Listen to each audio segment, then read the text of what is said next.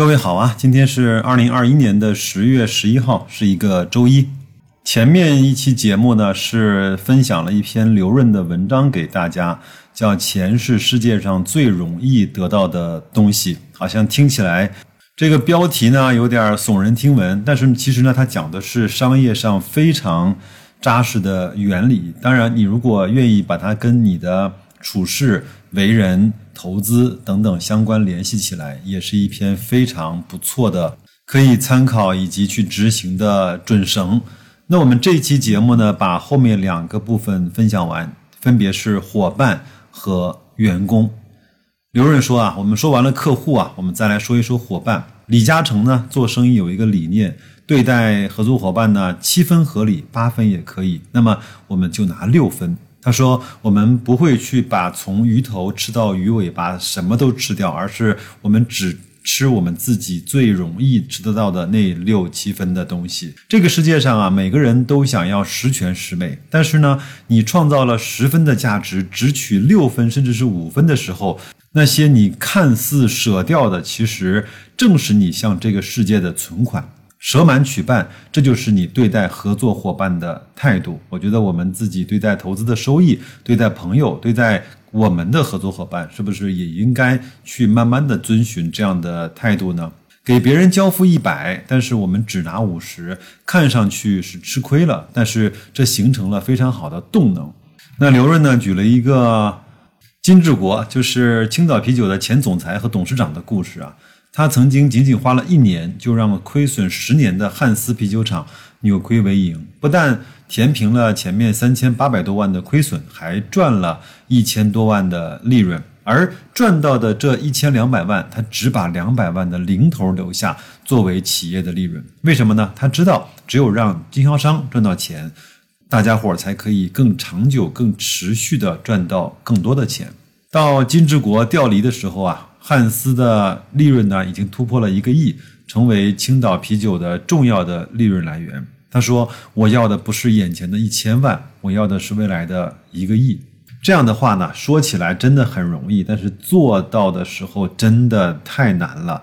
想想看，各位在投资的时候，谁敢在明明知道已经不太低估，甚至有点高估的时候，愿意？坚决的离场呢？谁不想赚到最后一个铜板呢？这就是战略的忍耐力。战略的忍耐力呢，来自于对底层逻辑的坚信。对于我们来说，就是对好公司、这个企业质地以及他们这个管理层的相信以及坚信。这些有战略忍耐力的人呢，经常会这么做。当他们赚到了一点钱的时候呢，第一反应就是我怎么给消费者、给合作伙伴、给员工多分一点。于是他们就会想，我要把我们公司的成本和售价降得更低一些，继续给消费者让利。今年卖的这么好，多亏了合作伙伴，我要给他们分一千万。员工今年辛苦了。那我们我们给他们连涨两级工资，再发额外的年终奖。于是呢，消费者喜欢他，品牌就建立起来了；合作伙伴喜欢他，誓死跟他长久合作，渠道就建立起来了；员工爱戴他，发誓对他不离不弃，团队就建立起来了。最后呢，拥有战略忍耐力的人啊，所有人都希望他能够成功，因为最终他会带领一群人一起成功。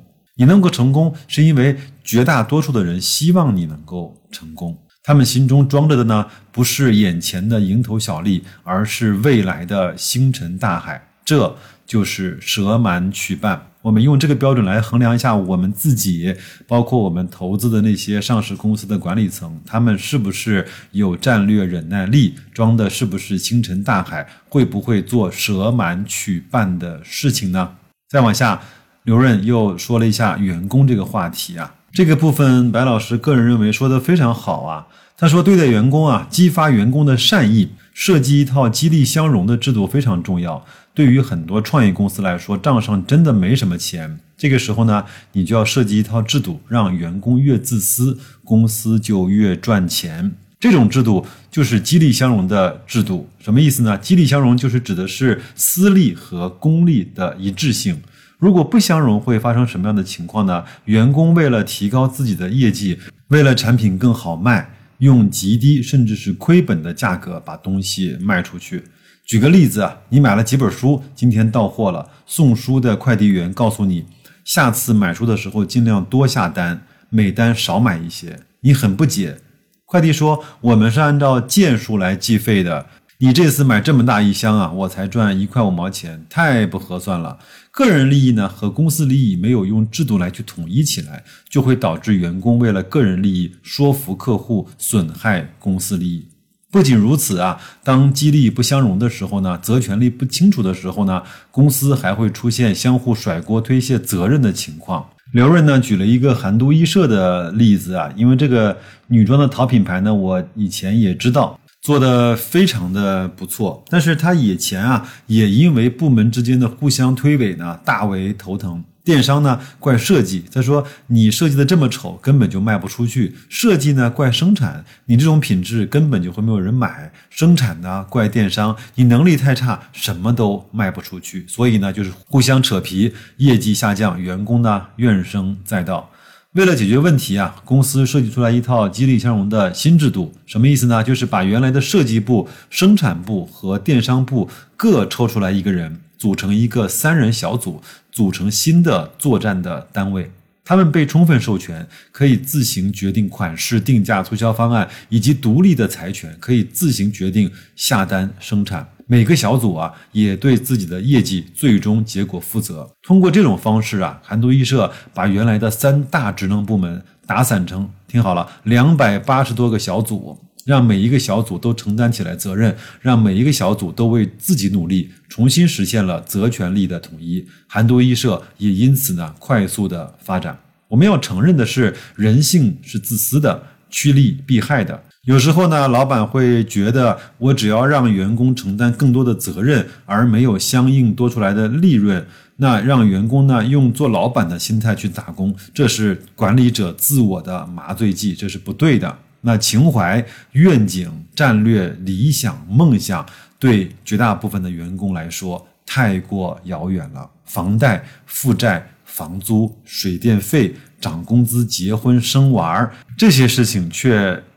恰恰是近在咫尺的事情，给钱，给超出他们预期的钱，让员工创造的价值得到丰厚的回报，才是对员工最大的尊重。最后，我们做一个小小的总结：企业呢是社会的器官，是为社会解决问题的。这个是德鲁克管理大师所说的。一切商业的起点都是消费者获益。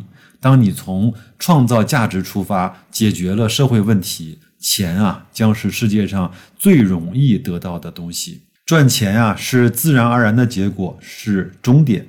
从用户的需求出发，完成价值交付，就这么简单。是的，就这么简单。但是这最朴素的道理啊，当一个企业没有护城河的时候，自己活下去都很难的时候，它就会在消费者。获益和自己获益之间无比的纠结，难以取舍。大部分人不是不知道，而是做不到。他们会说：“我们都死了，还要管消费者？别妨碍我赚钱。我赚到钱之后，哪还管身后洪水滔天？”然而啊，那个时候他们太年轻，不知道所有命运的馈赠的礼物啊，都已经在暗中标好了价格。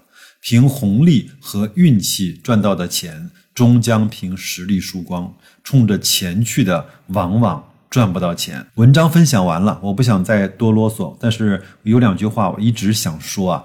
你如果在投资市场上是冲着赚钱去的，你往往赚不到钱。如果你把你的目标稍微的调整一下，变成疯狂的对自己进行提升，用强大的学习能力和自律来去规范你在投资市场上做的每一件事情，有可能你就会得到那个命运馈赠的礼物，而这个礼物在早很多年都已经为你标好了价格。